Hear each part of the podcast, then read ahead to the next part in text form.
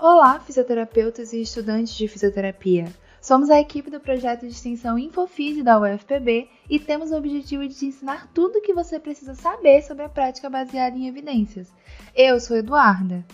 E eu me chamo Fabiana. E nesse segundo episódio do podcast da Infofísio, iremos te explicar sobre o que é e como desenvolver uma pergunta clínica. Você sabe o que é uma pergunta clínica? Quais os passos para sua elaboração? Será que você sabe diferenciar uma pergunta clínica completa de uma pergunta clínica incompleta? Bem, precisamos começar respondendo o que é uma pergunta clínica, já que esse é o primeiro passo para a prática baseada em evidências. É ela que determina o foco da sua pesquisa. A pergunta clínica é essencial para encontrar resultados que vão de fato responder ao que você procura, e por isso ela deve ser bem elaborada e clara. Mas antes de iniciar a criação de uma pergunta clínica, é interessante reservar um tempo pensando sobre o que você realmente quer investigar. Porque uma pergunta clínica bem formulada e refinada vai tornar ainda mais fácil a sua busca por uma resposta e pela melhor evidência disponível acerca do seu tema de interesse. E perguntas clínicas mal elaboradas costumam levar a estudos igualmente mal elaborados. Então você pode se perguntar: fazer uma pergunta clínica? Essa pergunta pode ser feita de várias formas. Podemos, né, por exemplo, pesquisar como tratar pacientes com Covid-19. É claro que a gente vai ter resultados nas plataformas de busca fazendo essa pergunta, mas, como foi dito antes, perguntas mal elaboradas podem atrapalhar a sua busca mais do que facilitá-la. Então, um ótimo começo para definir a sua pergunta clínica é usar o acrônimo PICOT, PICOT onde o P significa paciente, população ou condição, o I significa intervenção ou tratamento, o C significa comparação, o O para outcome, que significa desfecho, e por fim o T, que significa tempo ou ponto no tempo. É comum a gente ver apenas o pico, sem considerar o T de tempo. Mas esse último é apenas um complemento e isso vai aumentar a precisão da sua busca e deve ser usado somente quando for pertinente.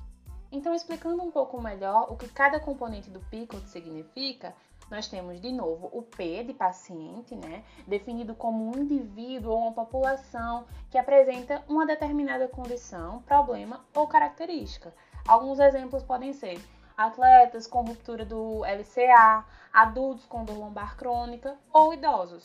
Veja que é possível especificar o indivíduo e o problema que ele apresenta, como no caso dos atletas, né, com ruptura do LCA, ou descrever apenas quem é a população, como fizemos com o termo idosos.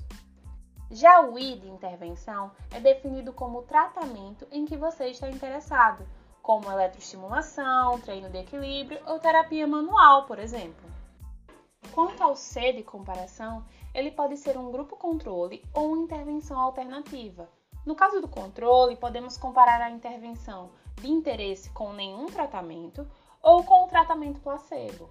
Você sabe o que é placebo?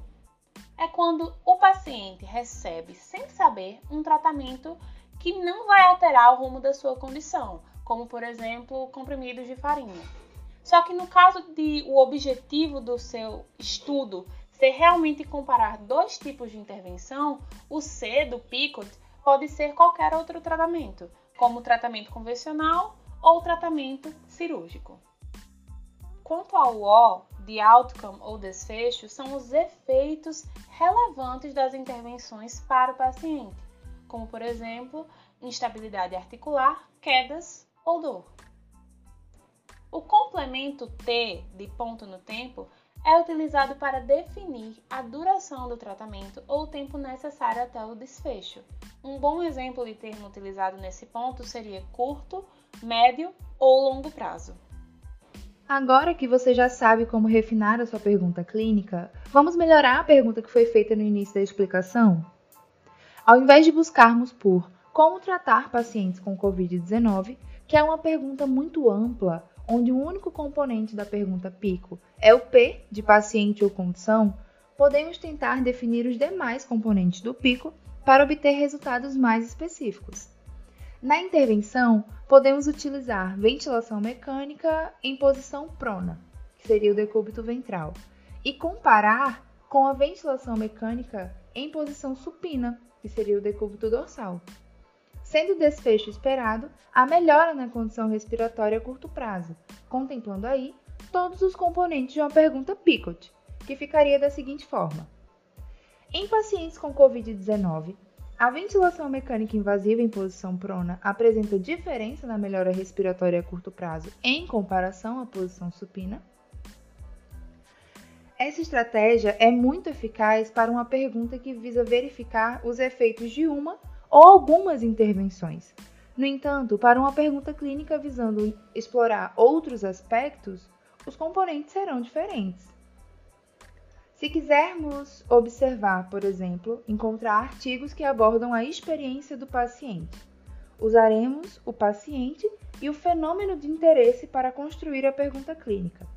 E como seria isso? Então, vamos pensar assim. Se eu quero investigar o que preocupa o meu paciente com dor lombar crônica, o fenômeno de interesse são as principais preocupações. Desse modo, a pergunta clínica ficará: Quais são as principais preocupações dos adultos com dor lombar crônica?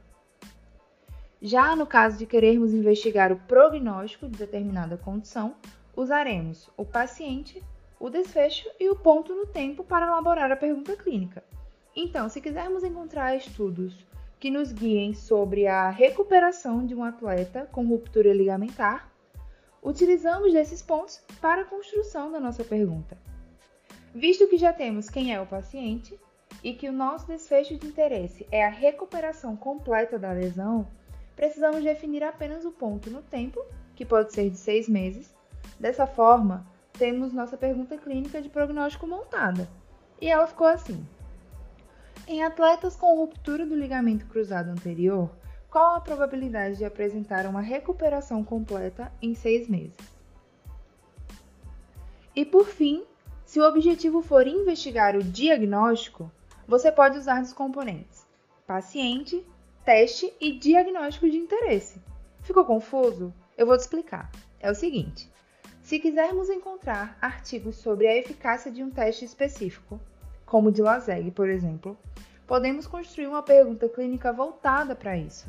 Então, definindo o paciente, que aqui vamos supor que seja um adulto com dor lombar crônica e o diagnóstico de interesse seja comprometimento da raiz nervosa desse paciente. Então, vamos buscar por artigos que nos mostrem a precisão de um teste como o de LASEG para esse diagnóstico. Dessa forma, nossa pergunta clínica ficará: Em adultos com dor lombar crônica, quão preciso é o teste de LASEG para o diagnóstico de comprometimento da raiz nervosa?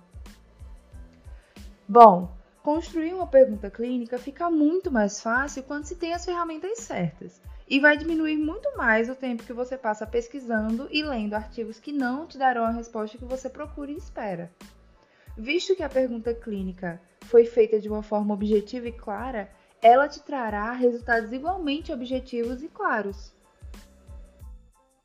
Agora que você já ouviu tudo isso, vamos dar uma revisada para saber se você realmente ficou expert em elaborar uma pergunta clínica? Em primeiro lugar, a sua pergunta clínica deve ser clara e bem definida. Para isso, você precisa saber muito bem o seu objetivo. Quer saber os efeitos de uma intervenção? Use o formato PICOT para formular a sua pergunta. Quer buscar a experiência de pacientes em determinada situação? O seu foco deve ser justamente na população. Se o seu foco é no prognóstico, você vai usar o P de população, o O de desfecho e o T de ponto no tempo. Mas se você quiser saber o diagnóstico, deve considerar o paciente, o teste utilizado e o seu diagnóstico. Tendo tudo isso em mente, é muito importante que você entenda que cada tipo de pergunta clínica será respondida com um delineamento de estudo diferente, Afinal, um ensaio clínico randomizado, por exemplo, não vai responder uma pergunta que busca saber as experiências do paciente. Então, utilizando a pergunta clínica bem elaborada, juntamente com o delineamento de estudo apropriado, você conseguirá atingir o primeiro passo para a prática baseada em evidências. E esse foi o nosso segundo episódio do podcast do Projeto Infofísio. Gostou? Ficou interessado em saber mais sobre esse universo da PBE?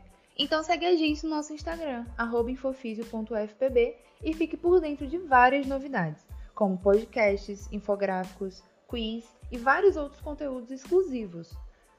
Ah, e não esqueça de compartilhar esse podcast com seus amigos da área e nos ajude a tornar a PBE mais conhecida.